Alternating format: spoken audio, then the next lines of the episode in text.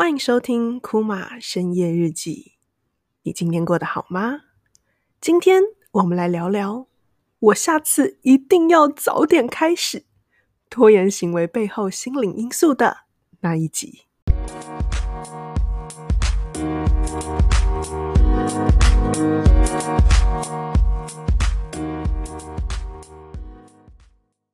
欢迎回来深夜日记。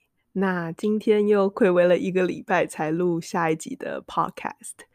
那可以先跟大家分享一下最近的改变，就是上次有提到我要搬去新竹了嘛。那刚好十二月初的时候，呃，我的远距工作这边有一个大型的活动，所以就忙忙碌碌的，然后就一路到了现在。那其实我觉得这个行为呢，也很适合来聊今天的主题，就是所谓的。拖延行为这件事情，那或是我们把它讲得严重一点，拖延症。你会觉得自己是一个有拖延行为或拖延症的人吗？那其实啊、拖延这件事情，它同时需要被讨论的是另外一个主题，叫做完美主义。就例如说这一集吧，其实呢，我大概在两三个礼拜之前已经录过一次了，只是我怎么听怎么觉得不满意。所以我就拖拖拖拖拖拖了三个礼拜之后，到现在才再录一次。所以啊、我们先把完美主义这件事情稍微拉开来，就是因为这会是另外其他的啊、需要去讨论的地方。就是诶，为什么会让你觉得你永远要做出超乎期待的事情？为什么你总是不满意？这会是另外一个 issue。我们先把它往旁边挪一点。那我们今天要讨论的呢，这个拖延行为。啊，就单纯是针对拖延这件事情为什么会被发生？那我这边先说一下，就因为其实我最近很喜欢心理学相关的讲座嘛，所以我主要呢会去一个鲁美问老师，那他主要会是一个啊、心理师，然后他也啊、呃、办很多讲座，然后有一套人生设计卡。那我就去参加他非常多的讲座，所以有机会啊、我也会在 Podcast 上面分享我从讲座中的学习。那我也会把他的连接放在啊、Podcast 的介绍栏。那如果有兴趣的话，也都欢迎参考。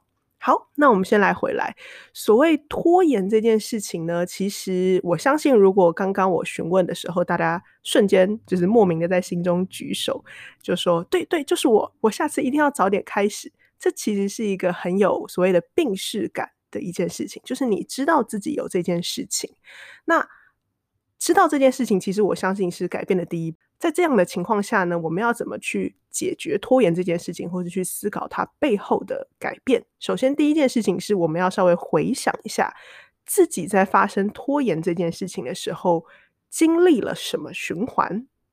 那我这边举例，就是一个最。简单的范例，那例如说好了，其实这一集 podcast 我本来是想要在昨天晚上的时候录的，那那个时候对我来说可能是十点五十分，晚上十点五十分，我就跟自己说，好，库玛，你现在要做的事情是一，你要先洗澡，洗完澡之后呢，你可以赶紧花大概半个小时，再把一些最后的 email 跟需要联系的事情处理完，之后你就录 podcast，然后最后十二点半睡觉，非常完美的计划。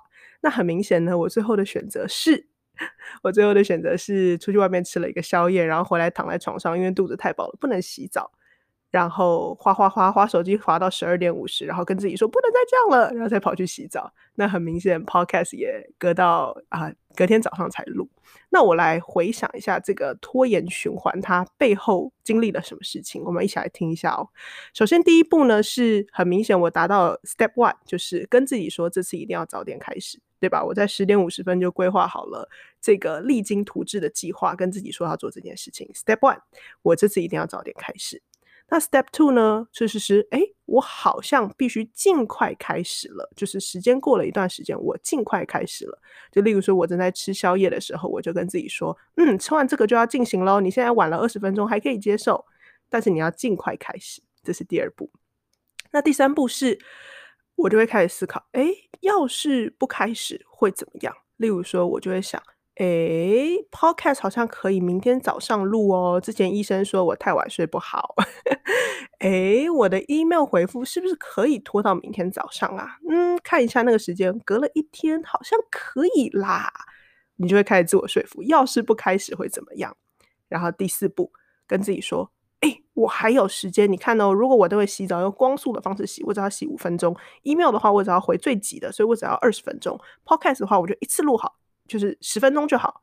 你就会开始自我说服，跟自己说自己还有时间，很多借口。然后同时间，你可能内心会有点自责：哎呀，我怎么怎么到现在才这样子呢？没关系，我还有时间，我只要缩短每个时间的啊、呃、长度就可以。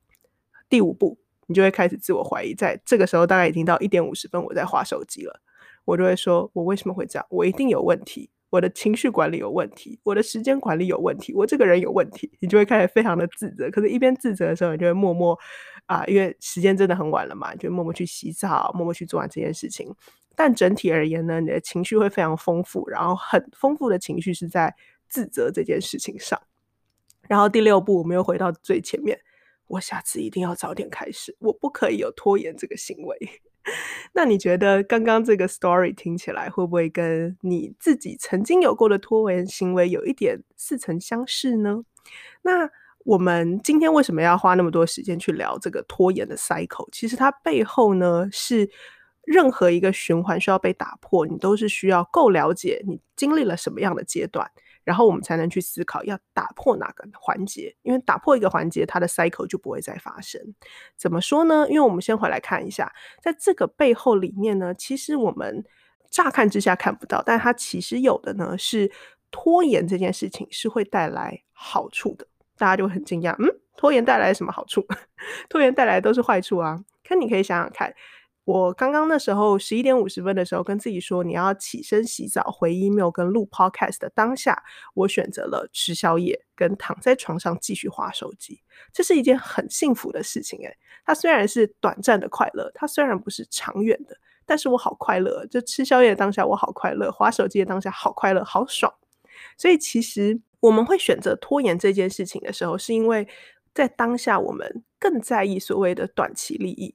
现在的我就是需要进行耍废，现在的我就是需要进行吃宵夜，像这样的事情。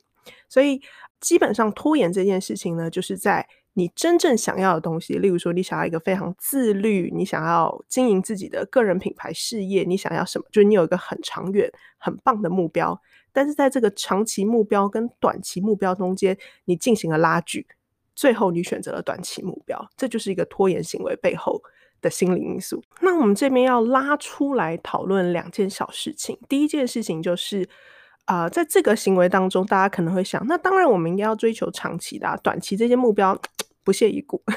这可能是大家的心理的想法。但是呢，我们在这边我们需要注意一个小事情，叫做我们会不会把别人的期待当成了自己的长期目标？例如说，我们那天的座谈会上呢，其实有很多所谓的硕士研究生，然后嘞，他们。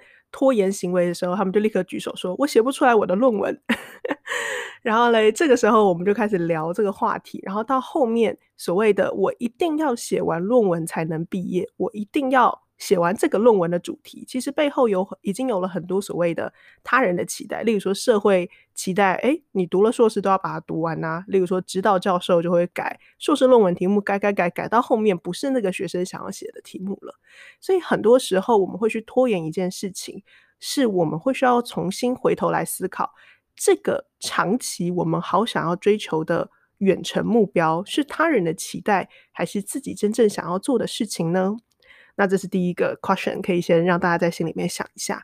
然后第二个呢，其实是一个我参加完这个讲座我最 impressed 的一件事情，就是老实说，其实啊，短期欲望这件事情，不要以为它不好，就是耍废啊、吃宵夜啊这些短暂的快乐，不要以为他们不好，因为呢，只有真正能够享受跟控制自己短期欲望的人，才能有能力去做比较长远的事情。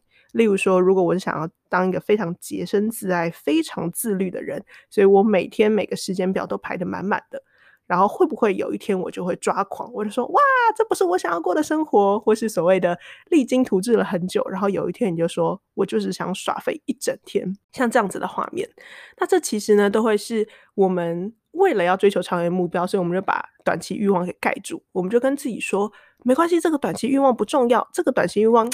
不不行不行，你要赶快把它推走。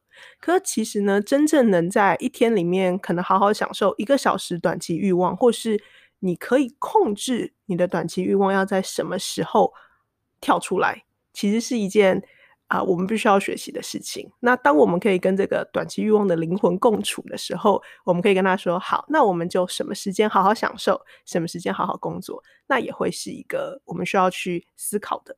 所以这两个 question mark 就是第一个，我们的长远目标是他人期待还是自己真正想做的问题。那第二个是短期欲望，其实是我们的好朋友，我们要努力跟他共处，而不是让他在瞬间噗跳出来，然后把我们占据。所以总结来说，刚刚说了那么多所谓的拖延行为，到底要怎么打破？那其实他们说，其实抵抗诱惑最好的方式就是绕过它。